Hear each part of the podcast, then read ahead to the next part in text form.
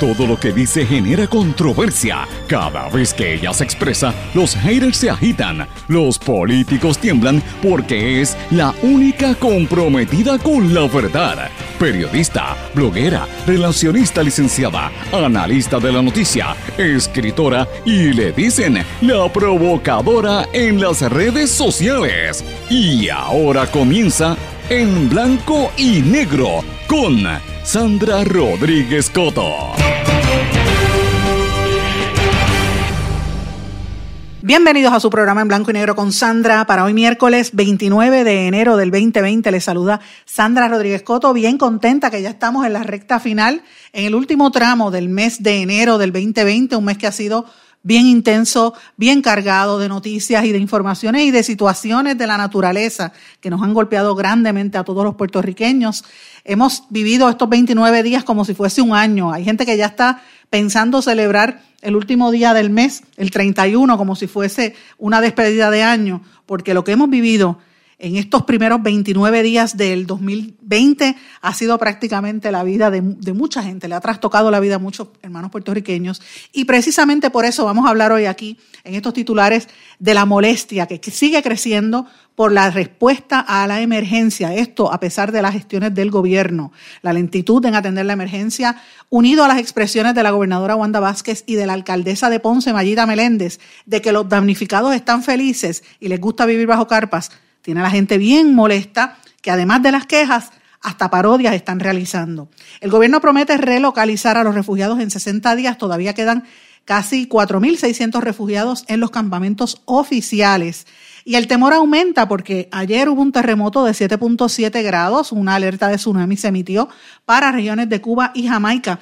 El, temblor fue tan fuerte, el terremoto, que se sintió hasta en Miami. Y eso pues tiene a la gente bien preocupada también aquí en Puerto Rico. Amigos, mientras nosotros estamos hablando, está concluyendo el segundo encuentro ciudadano en apoyo a la comunidad sorda, donde se presentó la medida legislativa más importante en beneficio de esta población. Vamos a hablar en detalle de esto en adelante. Nombran al nuevo secretario de la vivienda. Amigos, John Borshow, Brad Dean y los papelones del DMO terminando de hundir al turismo en Puerto Rico fuerte lo que vamos a hablar ahí, no se lo puede perder. Y en nuestro segmento del respiro, hoy vamos a hablar de un adolescente puertorriqueño que estuvo junto a Greta Thunberg en el Foro Económico Mundial hablando de la protección del ambiente, eh, un tema tan importante para la humanidad y que esta juventud es la que lo está llevando como, como portaestandarte de lo necesario. Amigos, estas y otras noticias las vamos a estar discutiendo hoy en blanco y negro con Sandra. Como todos los días le digo, este programa se transmite por una serie de emisoras las más fuertes en todas las regiones de Puerto Rico que pertenecen a la red informativa de Puerto Rico y la cadena WIAC. Estas son Éxitos 1530 AM desde Utuado, toda esa región de adjuntas, Ayuya, Arecibo, Ciales. Cumbre 1470 AM desde Orocovis, toda la zona central de Puerto Rico, la montaña. El 106.3 FM que llega hasta San Juan.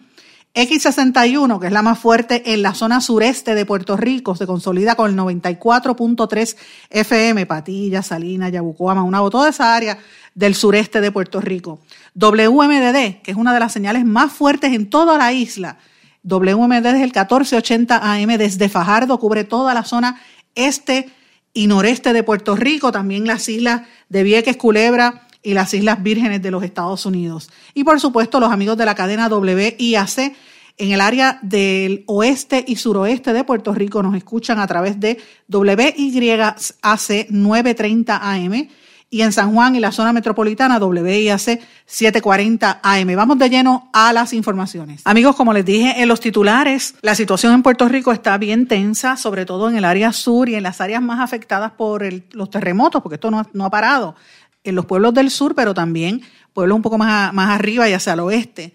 Eh, Utuado, Lajas, incluso hasta Cabo Rojo. Eh, de hecho, hay gente que hasta en Aguada han sentido estos temblores en, Aguadilla porque me lo dejan saber. Así que hay mucha tensión y yo a veces pienso que es como si, si se vivieran en dos Puerto Ricos distintos, porque la gente en San Juan y en el área metropolitana se creen que Puerto Rico es San Juan y a mí me da el coraje que siempre digo, y es mi frase de hace más de 10 o 12 años, que siempre digo, Puerto Rico no es San Juan. Puerto Rico no es San Juan, Puerto Rico es Puerto Rico. Y yo tengo que admitir y decir y, criticar que toda esta emergencia se ha tratado, a veces yo siento que hasta con las patas, porque han eh, de parte de por lo menos de sectores en los medios de comunicación, donde descartan la importancia de lo que está pasando la gente en el sur precisamente porque no es en la zona metropolitana. Si hubiese temblado la tierra, como pasó en Ponce, en Guánica, en Guayanilla, como ha pasado en todos estos sitios, y las casas estuvieran rompiéndose como se están rompiendo en Utuado, en Adjuntas, en, bueno, en Maricao, en vez de haber sido en esos municipios, hubiese sido en San Juan, en Guaynabo, en Bayamón, en Carolina, yo les hago una historia a ustedes. Esto hubiese sido el, el, pandemonio. Pero ¿por qué no le dan esa cobertura eh, y esa, ese ímpetu que deberían tener? Y más que nada, ¿por qué la lentitud de las autoridades? O sea, nosotros entendemos que este gobierno, Wanda Vázquez lo heredó, lo sabemos, que no lo heredó porque ya era del gobierno, era parte del gobierno y ella sabía todo lo que pasaba, pero bueno, le ha tocado el puesto de gobernadora. Lo entendemos. Señores, pero tardarse casi tres semanas para contestar unas preguntas básicas, lo básico, ¿cuánta gente está en los refugios? ¿Cuánta gente de verdad? ¿Y cuánta gente está fuera de los refugios oficiales? Eh, hay mucho, mucho temor de la gente en la calle. Ah, en el día de ayer, con este terremoto horrible que se que sacudió, como dije en los titulares, parte de Cuba, parte de Jamaica, Hubo un, aviso de tsunami porque el terremoto fue registrado en 7.7 grados y eh, ¿verdad? la Central Meteorológica y Geológica del Caribe dijo que, que no necesariamente esté relacionado a la falla que va con Puerto Rico, pero todo se relaciona a la región del Caribe. Fue tan fuerte que se sintió hasta en Miami y en Miami Beach desalojaron algunos edificios porque se sintió allá arriba. Así que imagínense el impacto que puede tener un, un temblor fuerte y esto aviva el temor de la gente, el miedo de, los hermanos puertorriqueños que están sufriendo, que han perdido sus casas, que están durmiendo debajo de carpas. Entonces, el gobierno en el día de ayer hace una conferencia de prensa y prometió a la gobernadora que van a relocalizar a los refugiados en 60 días. Ella dice que quedan 4.600 personas en los campamentos. Y yo tengo que decir algo. Eso lo dijo ella ayer, el día martes, eh, ¿verdad? Martes 28. El lunes 27, ustedes recordarán que vino una persona de FEMA y le dijo a la gobernadora que antes de que empiece la temporada de huracanes no puede quedar nadie debajo de una carpa. Entonces, qué casualidad, el día siguiente ya hace el show de la conferencia de prensa. ¿Y qué dice? Mira, que van a darle vales indefinidos de alquiler en el programa de Plan 8, que van a tener vales de alquiler en vivienda hasta 18 meses en FEMA o, o que se queden en hoteles o hoteles con asistencia económica federal para hacer la compra, para reparar o reconstruir la vivienda, lo que hicieron, parecido a lo que hicieron durante el huracán María. Señores, esto es lo que estábamos hablando hace tres semanas, cuando esto empezó a principios de año. La gente, o pendiente a la, a la fiesta de la calle San Sebastián, o pendiente a otras cosas. Y esto era la emergencia que se tenía que cubrir hace tres semanas atrás para evitar los problemas que hay. Amén de los problemas de salud que todavía no han explotado, señores. Y esto por ahí, ustedes saben que yo lo he dicho, yo le tengo el ojo echado al secretario de salud y yo tengo unas informaciones que estoy corroborando. Tan pronto las tenga, las vamos a tirar, porque aquí no hablamos nada que no tenga evidencia. Y tengo información del mal manejo de la emergencia y de los suministros médicos y cómo están manejando esto en los refugios. Esto es importante, señores. Estos 4.600 ciudadanos que están en esos refugios oficiales, ¿verdad? De los campamentos de la Guardia Nacional en Yauco, Ponce, Guánica, Guayanilla y Peñuelas, algunos de los cuales se inundaron, ¿verdad? Estos no son los que están en la calle de gente que lo hace de manera voluntaria, individual, no, no son los de iglesias, no son los de organizaciones no gubernamentales. FEMA dijo que había inspeccionado 4.800 casas y que han pagado cerca de 19 viviendas en total, ¿verdad? Eh, dice que solamente en vivienda pública decían que 300 personas habían perdido su propiedad. O sea, las cifras no, no cuadran, ni una ni la otra en la magnitud del, desastre no cuadran. Y alguien aquí tiene que venir a, organizar esto para que no se repita lo que pasó en María, que la mayor parte de las muertes en María no fue durante el huracán, mis amigos. Obviamente sí, mucha gente falleció por las inundaciones en el momento, pero la mayor parte de las muertes fueron después por los problemas que acarrearon. La falta de luz, la falta de, del acceso a los medicamentos, a la insulina. Miren, en el sur están pasando cosas así la forma en que están trabajando con esos viejitos que están en esos catres en el piso al aire libre, esto es serio.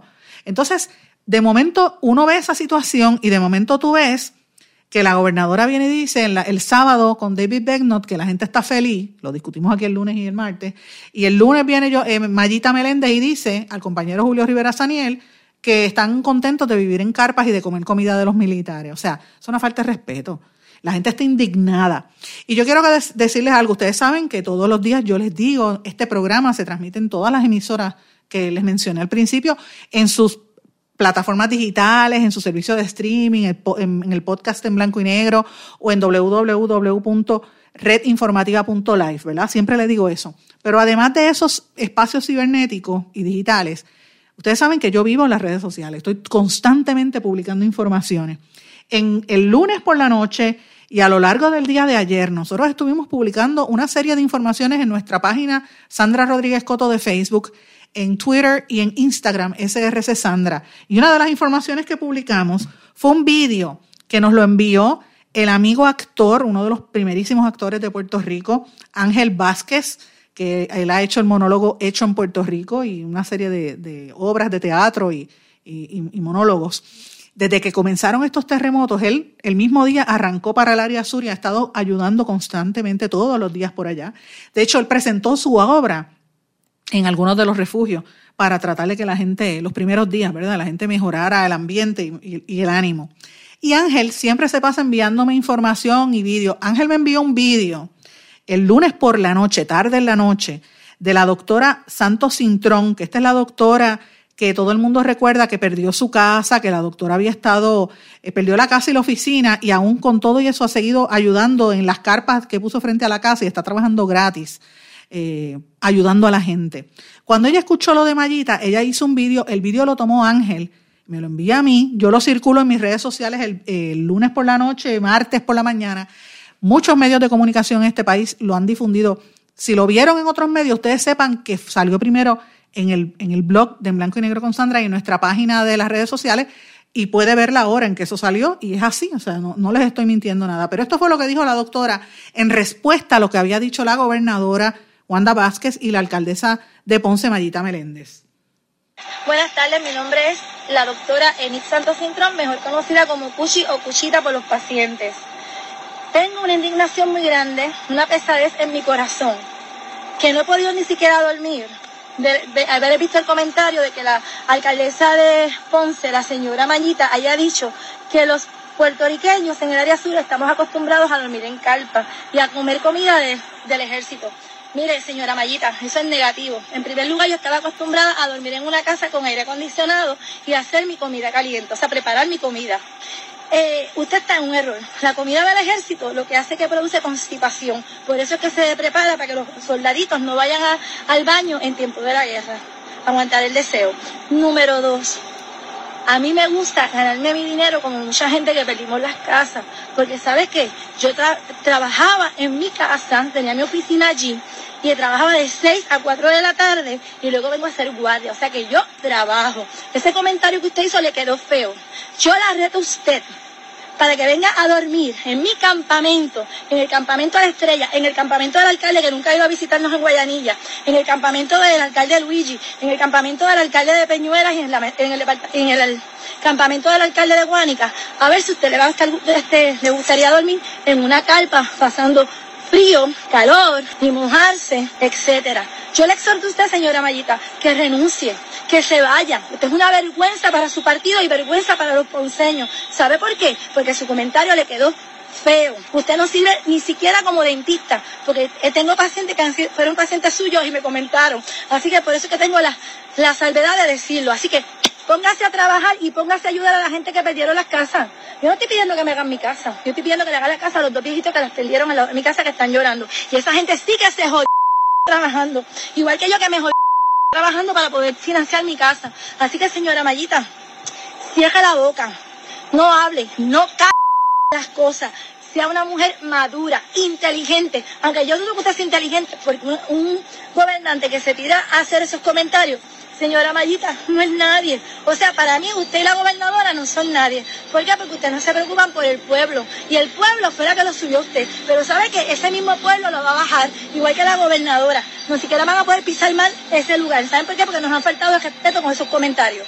Bueno, mis amigos, ustedes me tienen que, excusar, ¿verdad? Algunas palabras. Ella, la doctora, estaba visiblemente molesta. Este video ha circulado por todo Puerto Rico y ustedes tienen que excusarme las palabras soeces que ella dijo y, el VIP, ¿verdad? En, algún momento lo, van a escuchar. Pero eso surge de la frustración de las personas cuando tú has perdido todo, cuando tú ves gente enfermo, picándole los mosquitos, viejitos encamados, gente de verdad poniendo la situación cada día peor, con las piernas hinchadas, con, problemas cardíacos, bueno, y de momento usted ve dándose buena vida y, y tardándose y diciendo que la gente está feliz porque los, los, militares los pusieron debajo de una carpa. Miren, es una falta de respeto. Eso es una falta de respeto. Y le digo de verdad, la situación es fuerte. Hemos visto lo que está tratando de hacer el gobierno para desviar la atención de los temas. Eh, ayer anunciaron el nombramiento del nuevo secretario de Vivienda. Ustedes eh, saben que fue después de que sacaron a, a Fernando Gil la semana pasada y han nombrado a este señor Luis Carlos Fernández Trinchet, que es el, designado secretario de Vivienda, y él eh, venía de, la Administración para el Financiamiento de la Vivienda y presidía el Banco de Desarrollo Económico, ¿verdad? Tiren la noticia para que la gente desvíe un poquito la atención de la, de la presión y del coraje. Pero lo que dijo esa doctora, esas expresiones que hizo la doctora, amigos, es cómo se siente la gente. Yo he hablado con infinidad de personas. Yo quisiera que ustedes eh, tuviera la oportunidad, yo, lo que pasa es que yo por respeto a estas personas no, lo, no voy a poner el audio jamás, porque son narraciones y cuentos de, y comentarios de su vida real, de cosas muy íntimas. La gente está sufriendo en este país. Hay necesidad. Y es imposible, es impensable que nosotros estemos viviendo como si todo estuviese normal cuando hay gente pasándola tan mal en el área sur. Esto es sin pensar en el impacto económico que va a tener en toda esa región. Así que es una situación seria. Pero ¿qué hace el puertorriqueño para tratar de, bajar un poco la diapasón y, contrarrestar esta falta de respeto que, que se siente de, de, los políticos? Pues miren, las parodias. Los artistas no dejan de parodiar. Y hay un muchacho cantante, Emanuel Pérez, que les recomiendo que lo busquen en las redes sociales, sobre todo en YouTube. Él tiene un canal que usa canciones conocida y le hace su propia música. Escucha lo que tiró ayer en la tarde. Yo voy al sur casi toda la semana. Yo hablo con la gente. Están contentos. A las personas les encanta vivir en la carpa. Les encanta. El pueblo aguanta escucha que junto a Mayita se creen que la gente es bruta el sur no está contento nada, que las carpas le gustan y el sur está contento, se creen que la gente es bruta. El sur no está contento nada, aún hay mucha necesidad, sigue temblando a todas horas. Emanuel Pérez, y cuando yo escucho a estas dos, me doy cuenta que son tontas, diciendo un disparate abismal. Muestran enajenación o será que bien totas. No olvides esto al ir a votar. Emanuel Pérez, Wanda y su respuesta profunda. Se le olvida que eso allí se inunda. Está contenta la gente.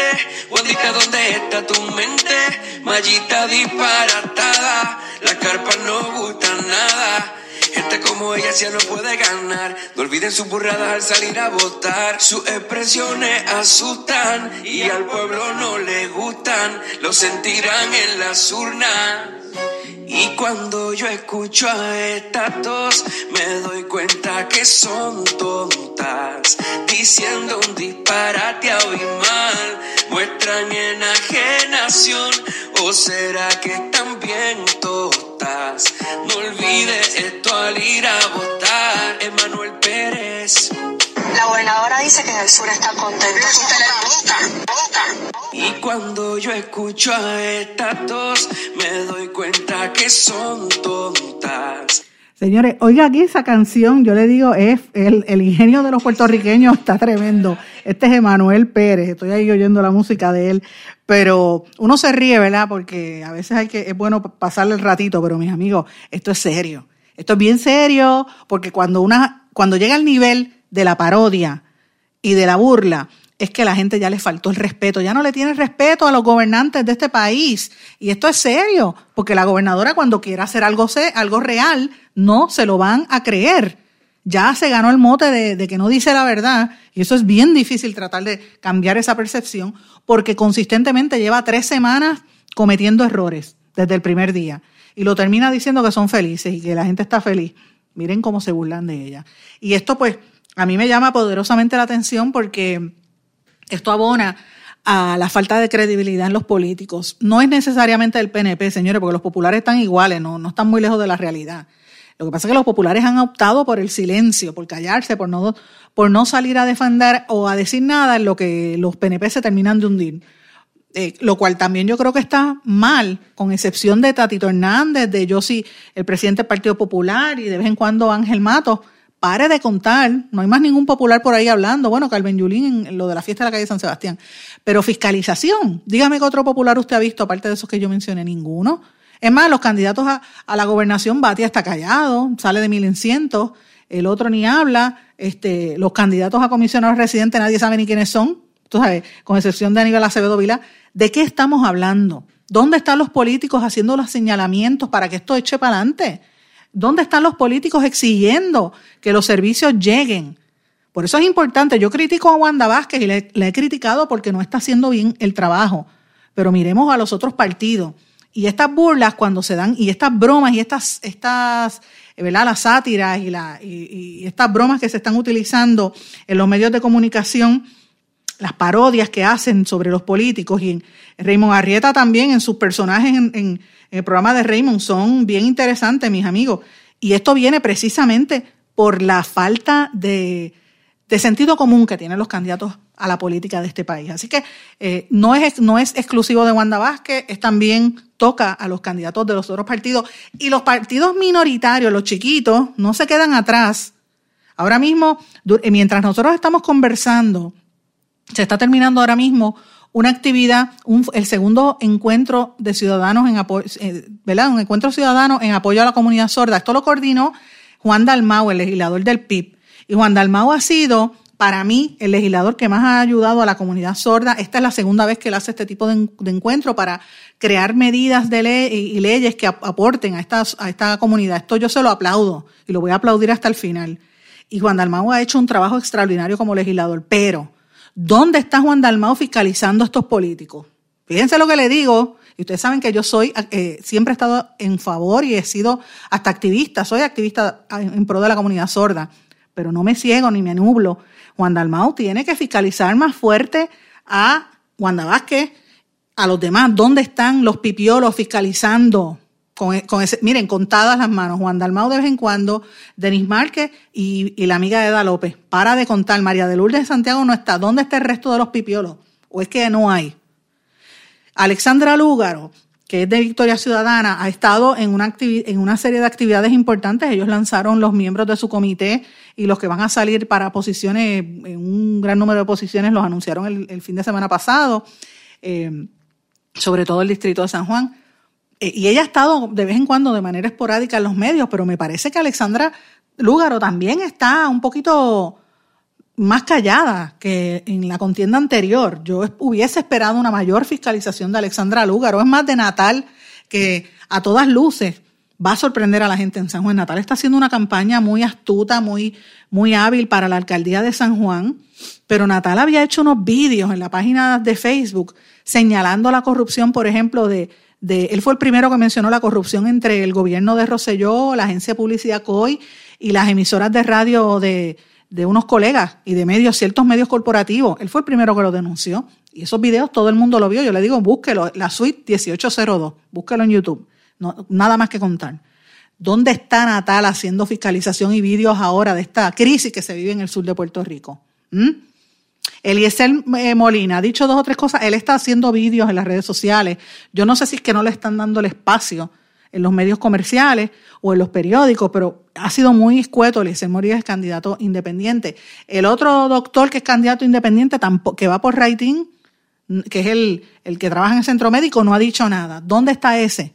¿Y dónde está el de Proyecto Dignidad, que acaba de recientemente de entrar como el próximo partido político, que sabemos que el Proyecto Dignidad va a quitarle muchos votos al PNP porque muchos electores del Partido Nuevo Progresista, esto yo no lo había dicho antes, pero lo quiero mencionar, en los últimos 20 años el Partido, el Partido Nuevo Progresista se ha nutrido de un gran número de, puertorriqueños que pertenecen a iglesias pentecostales y, las iglesias evangélicas de, ¿verdad? Que se dejaban llevar por el evangelio de la, de la prosperidad como que promulgan gente como los, Font y como los Wanda Rolón, que iban de la mano con algunos políticos del Partido Nuevo Progresista, pero mucha de esa gente se ha sentido desafecta, se ha sentido que el PNP eh, no les está rindiendo su, ¿verdad? lo que ellos esperaban a nivel de sus creencias morales y sobre todo con las actitudes del exgobernador. Y entonces eso ayudó y propició que se creara este proyecto Dignidad.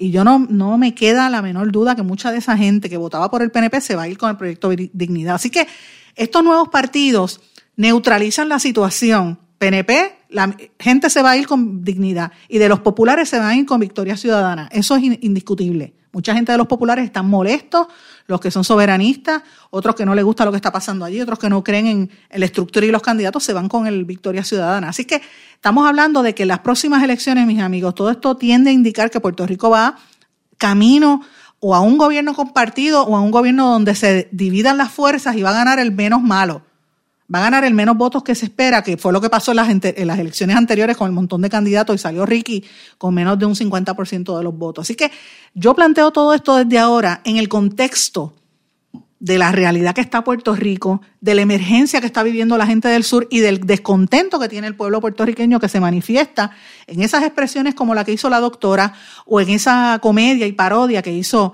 Emanuel Pérez, el, el comediante, o Raymond Arrieta por televisión. Así que yo le digo, señores, miremos esto en contexto. El pueblo está molesto.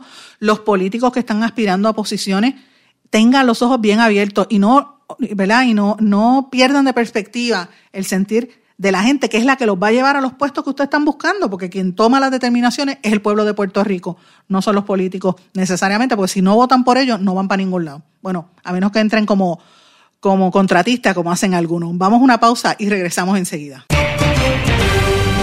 No se retiren, el análisis y la controversia continúa en breve, en blanco y negro, con Sandra Rodríguez Coto.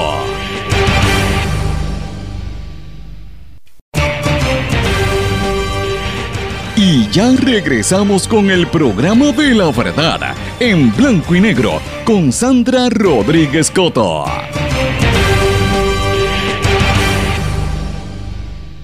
Y regresamos en blanco y negro con Sandra. Bueno, amigos, ustedes saben que yo soy bien activa en las redes sociales, que trato siempre de estar conectada por ahí, porque la ventaja que tienen las redes sociales es un poco como la radio. La radio te permite inmediatez. Surge algo y tú puedes decirlo en la radio, también lo puedes grabar y también se queda ahí. La gente lo escucha. En las redes sociales la diferencia es que además de escucharlo, tú lo ves eh, al instante.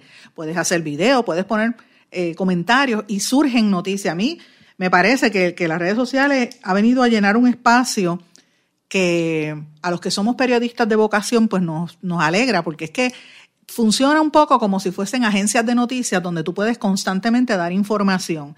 Claro, la distancia y la diferencia es entre el que da información veraz, el que da chismes, el que da información falsa y, y todo el, la, ¿verdad? el contenido de odio y prejuicios que también hay ahí, ¿verdad? el fake news y todo ese tipo de cosas, eh, los bullying, pues esas son las cosas que tenemos que combatir. Pero yo las veo bien divertidas. Eh, la, la, analogía que yo siempre hago a las redes sociales es que es como cuando tú estás en la plaza pública de un pueblo y te encuentras con todos tus amigos y ves al que te cae mal y ves al político, ves a todo el mundo allí, pues así es como operan las redes sociales. Pero bueno, yo, eh, como les dije, tengo mi página de Facebook, Sandra Rodríguez Coto. Tengo Instagram y Twitter, que es SRC Sandra. También hay gente que me sigue en LinkedIn y hay gente que eh, si a veces trata de entrar a través de mi página personal en Facebook, que es el mismo nombre mío al revés, Rodríguez Coto Sandra. Lo que pasa es que yo por lo general trato de no poner cosas ahí que sean de trabajo, porque en la personal tú puedes tener hasta 5.000 amigos. Facebook no te permite, el algoritmo de, de Facebook no te permite tener más de 5.000 amigos. La página mía originalmente era Sandra Rodríguez Coto y cuando empecé a tener más gente, pues la, convertí en un fanpage para tener más amplitud y tengo sobre 50 mil personas. Así que eh, yo les agradezco mucho sus comentarios. A veces trato de contestar lo antes posible y, se me cometo errores porque lo escribo en el celular y a veces el autocorrecto del celular me sale, me, me faltan palabras, cosas así. Trato siempre de corregirlo. Pero, eh, pues, cuando me tardo un poquito es que me tengo que sentar frente a la computadora para poder ir contestando a uno a uno los mensajes de ustedes que siempre se conectan por ahí y me dan valiosísima información, se lo agradezco. Ahora, Hay una cosa que yo pues quería traer en, la discusión hoy y es porque la gente, ¿verdad? Hay, gente que se está cansando de las redes sociales, particularmente de Facebook. Y esto nos dice, un, nos da una señal de hacia dónde es que se dirige este mercado. Por eso es que quise tomarme este tiempo, porque a pesar de lo positivo que son las redes, eso no quiere decir que la gente no se esté cansando. Sobre todo las generaciones más jovencitas están metiéndose en otras redes. De hecho, Facebook ya lo ven como la red de los viejos, red mayor. Eh, Twitter es para la polémica y la discusión pública rápida. Y los jóvenes, mi hija, por ejemplo, está en TikTok y otras redes sociales de, de jóvenes que, que, son más instantáneas, Snapchat y otras por el estilo. Eh, pero esto nos dice mucho de hacia dónde es que se dirige este, este negocio. Para que tengan una idea, Facebook tiene 2.450 mil millones de usuarios. ¿Ok? 2.450 eh, 2.450 billones de personas.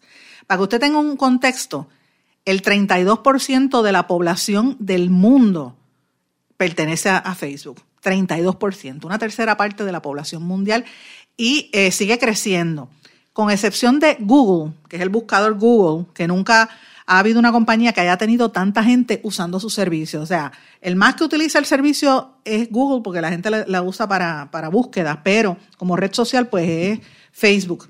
Entonces, es interesante, eso es la, estadística global, 2.450 millones de personas, 32% de la población mundial. En Puerto Rico se estima, por estudios que ha hecho la firma Gator International y también estudios técnicos, dos estudios separados, que la audiencia total de Facebook diaria es cerca de dos, un poco más de dos millones de, de dos millones de personas aquí en Puerto Rico fija. Eh, a diferencia del resto de los medios, por ejemplo, en televisión, tú dices, bueno, más o menos hay 30 mil personas, pero eh, que se podrían conectar a ese televisor, pero la audiencia estimada pues son como, digamos, eh, medio millón de personas. Eh, pues por ciertos términos de tiempo, ¿verdad? El que se conecta en prime time a ver los programas, a ver la novela. En Facebook no, en Facebook están ahí fijos y entran y salen y entran y salen. Hay unos, unos horarios pico también. Así que uno mirando esto, ah, y para ponerlo en perspectiva, los que me preguntan siempre, Facebook tiene más de, más de dos millones de personas en Puerto Rico. Twitter, que todo el mundo habla de Twitter y los políticos son locos con, Twitter, Twitter no llega ni a 300 mil personas. O sea, si usted quiere hacer un, impacto, hágalo, combine radio con, redes sociales, combine periódicos con redes sociales, esa es la diferencia. Y, de redes sociales, fíjese en Facebook, no en Twitter. Pero bueno, diciendo estos números de la cantidad de, gente que está conectada, uno se sorprendería por qué la gente ha empezado a abandonar Facebook. Eh, y esto es una contracorriente pequeñita, pero está creciendo y es significativa. Muchas personas lo están, a nivel global, lo, que los estudios reflejan es que, perdón, muchas personas están tratando de buscar tiempo eh, y entonces pues al dedicarle horas en, al celular, a estar pendiente a las redes sociales, pues se quitan tiempo de estar en familia, de compartir. Ustedes saben que la gente se sienta a la mesa, llegan a visitar a las casas y en vez de saludar están todo el mundo pegado a los celulares. En el 2018, una encuesta que, hizo en, que se hizo en los Estados Unidos reveló que el 9% de los encuestados había eliminado recientemente la cuenta de Facebook y que un 35% había dicho que estaba usándola menos. Entonces, a pesar del éxito económico y la popularidad, que por eso es que Facebook cambia el algoritmo y cambia las formas cada cierto tiempo para mantener a la gente ahí motivada, la realidad es que hay, hay gente que está metiéndose en clubes de eliminar esa página de Facebook y tiene mucho que ver con el escándalo de Cambridge Analytica y las revelaciones de que Mark Zuckerberg se reunió privadamente con el presidente Donald Trump eh, para pues, movilizar la, la, las elecciones y eso como lo mencionan, pues obviamente la gente está comentando que ya hay un, como una nébula para manipular las, el, el contenido y, manipular a la gente, manipular la opinión pública.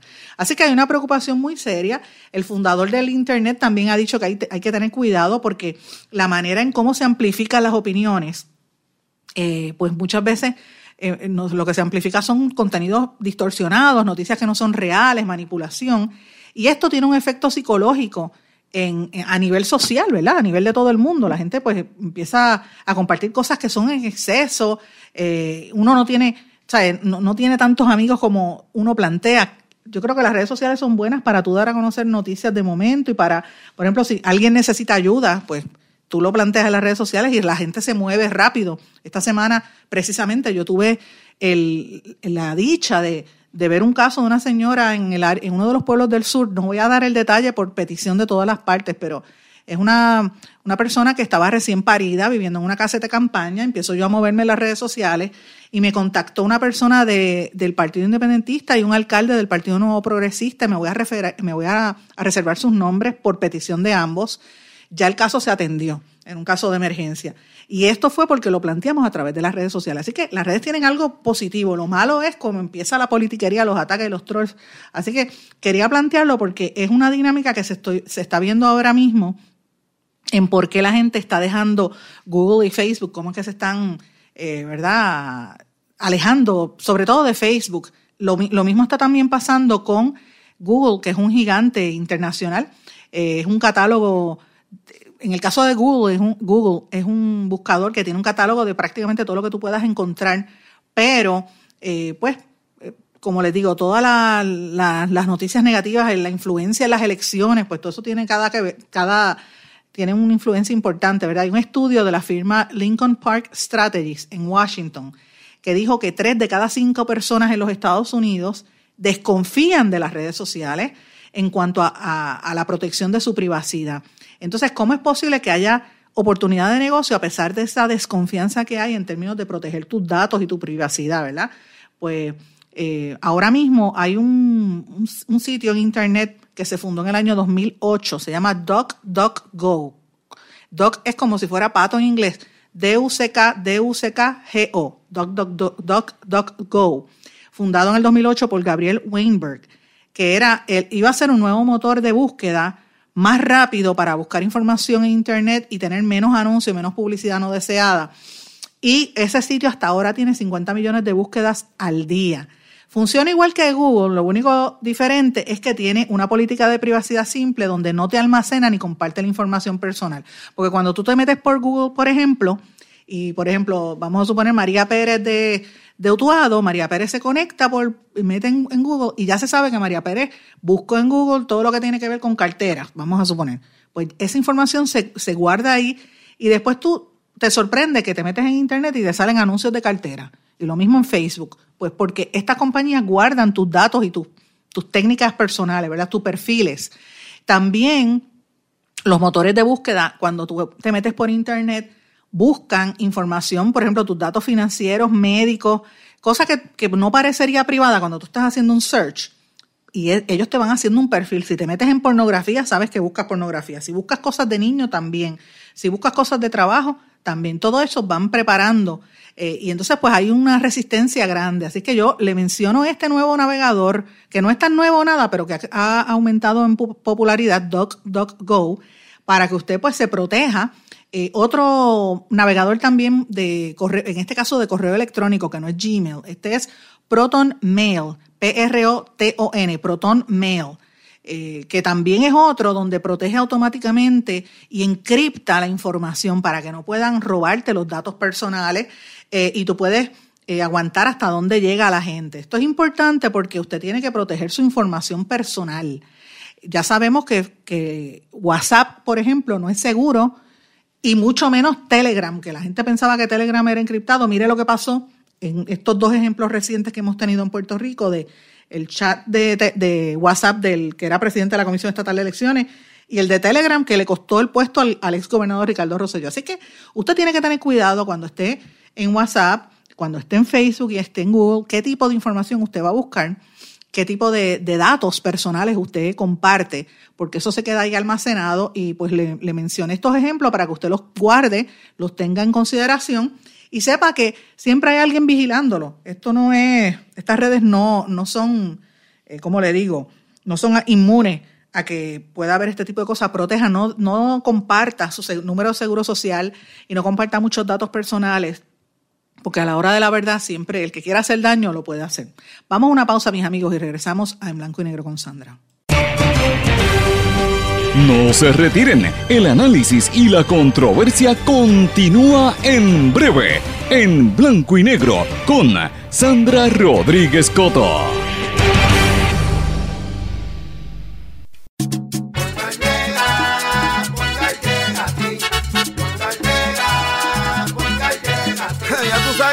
Que te responden, pero ahora botaron la ola. Porque ya no importa en qué parte de la isla estés. Si tuviste un accidente, mi gente de Poingal le llega a tu casa o trabajo para que no te complique. Con servicio en todas partes de la isla y el mejor servicio al cliente. Por eso y mucho más, yo Piru lo digo, yo quiero Poingal. ¡Duro!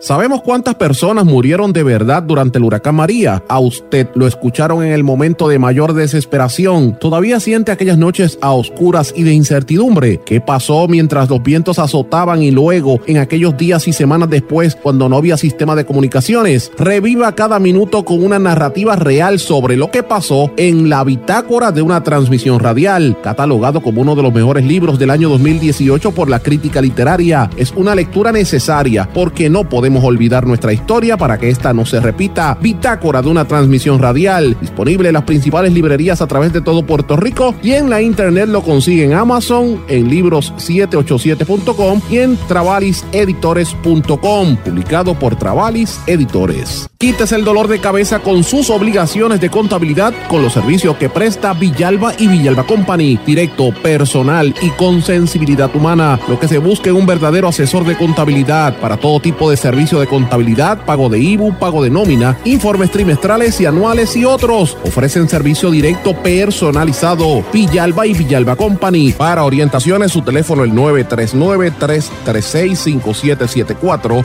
939-336-5774. El abandonar un animal es abuso y es ilegal.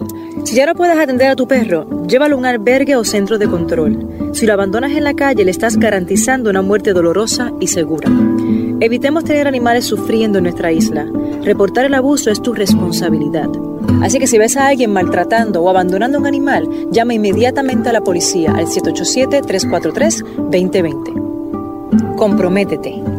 Tener una buena reputación toma esfuerzo, dedicación y tiempo. Si la reputación de su negocio, empresa o institución sin fines de lucro está siendo expuesta de forma negativa ante la opinión pública, tanto en los medios masivos como en las redes sociales, usted necesita un experto en manejo de crisis. Joy PR es una empresa especializada en este campo. Para mayor información, comuníquese con el 787-299-7303, 299-7303. Joy PR, una empresa especializada en manejo de crisis.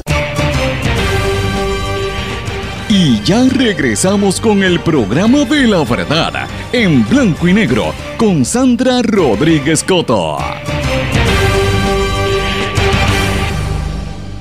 Regresamos a esta parte final de En Blanco y Negro con Sandra. Bueno, quise hablarles de Google y de Facebook para bajar un poco la diapasón después de ese primer segmento que estuvo bastante cargadito. Porque a veces es bueno bajar un poco la, la diapasón. Esto no estuvo fácil, señores. Eh, hay un tema que también quiero traer y que quería coger un poco de aire después de, después de la descarga al principio del programa. Y es el tema del turismo. Yo llevo varios días viendo las informaciones y lo habíamos denunciado aquí hace dos semanas. Ustedes lo recordarán a principio de año de lo que estaba pasando en el Destination Marketing Organization, el DMO. Y ahora dicen que, que por, por, esa razón están culpando a la cuestión de los, de los terremotos a que Puerto Rico perdiera la sede, la sede del evento mundial del turismo, del Consejo Mundial de Viajes y Turismo, el, World Tourism Global Summit, que se fue de Puerto Rico y se lo, se lo llevaron para Cancún, ¿verdad? Y eso es lo que está diciendo el DMO y que porque ellos no lo van a poder hacer, etcétera. Eh, y que pues van a buscar como un mini, una mini convención un poquito más chiquita más adelante por la situación real.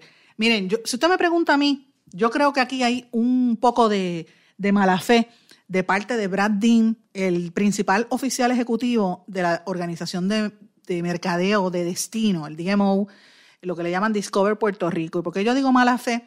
Porque Brad Dean estaba esperando que le dieran más dinero para su presupuesto, más millones de dólares, que se le negaron y la Asamblea Legislativa tuvo que meter mano ahí e investigar porque el DMO no ha hecho su campaña de turismo. Se supone que el DMO se creó, la industria lleva pidiéndolo por décadas y se iba a crear para hacer mercadeo del destino, mercadeo de la publicidad de Puerto Rico para competir con otros sectores. En España, ustedes vieron las ridiculez que hicieron allá de vender este galletito, de regalar galletitas mientras Santo Domingo tenía un, un exhibidor en la Feria Internacional de Turismo con una orquesta de merengue, una cosa espectacular, y Puerto Rico allí parecía una mesita plegadiza, una cafrería. Y yo me pregunto, ¿dónde está John Borshow, presidente de la Junta de Directores, que fue el que empujó que hicieran el DMO de la forma en que se hizo. Porque John Borshow sabía de turismo lo que yo sé de ciencia nuclear. Y yo lo que sé de ciencia nuclear, mis amigos, yo lo bajo de internet. Y puedo hacer un estudio y usted le presento todo lo que baje de internet o le pregunto a dos o tres científicos. Así mismo hizo John Borshow, que empezó a escribir de turismo y, de diferentes cosas y le dieron la junta de directores de, esta, de este organismo. Qué casualidad que Borshow fue uno de los que dio dinero a la, campaña política del, ex, del exgobernador, ¿verdad? Pero todo el mundo sabe eso.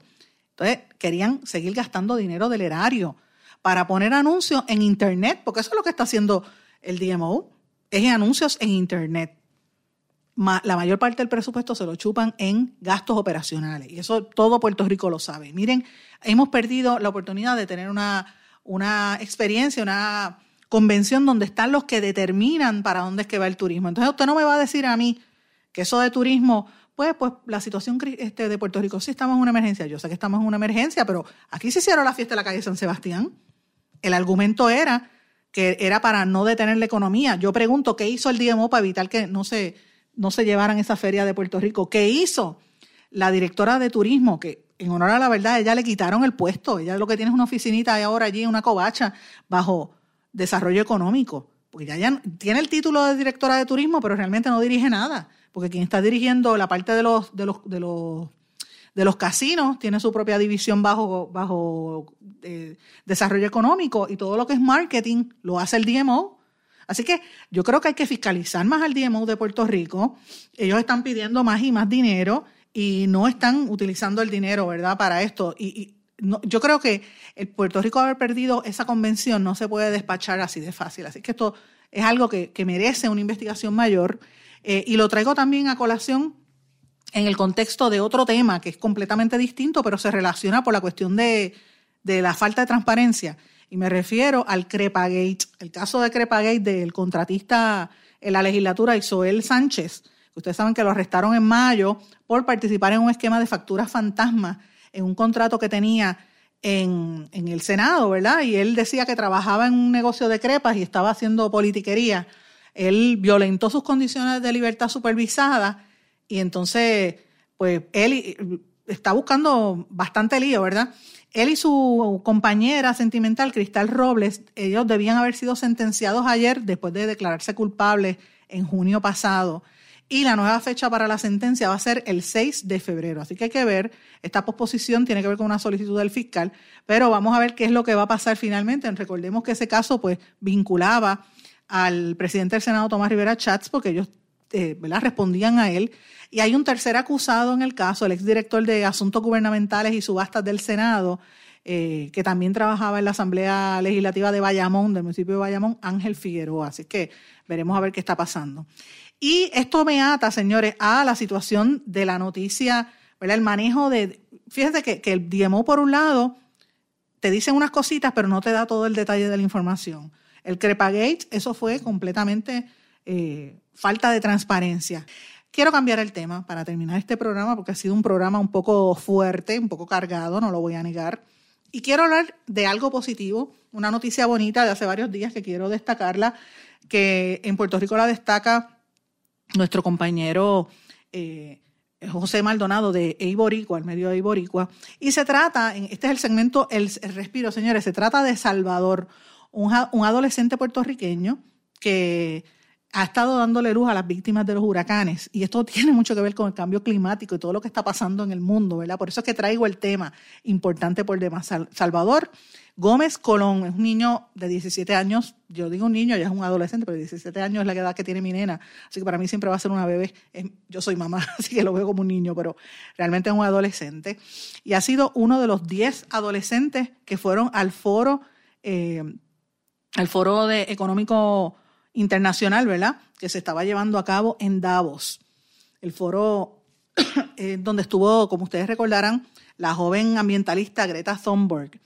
Y pues el Davos lo invitó a hablar de los de ante toda esta gente multimillonaria y poderosos políticos del mundo para que expusiera cómo el cambio climático había afectado ¿Y qué fue lo que él hizo para tratar de luchar con lo que el cambio climático afectó en Puerto Rico? En este caso, el cambio climático hace que la temperatura del mar sea más caliente y provoca que los, huracanes sean más fuertes. Por eso el huracán María fue tan devastador.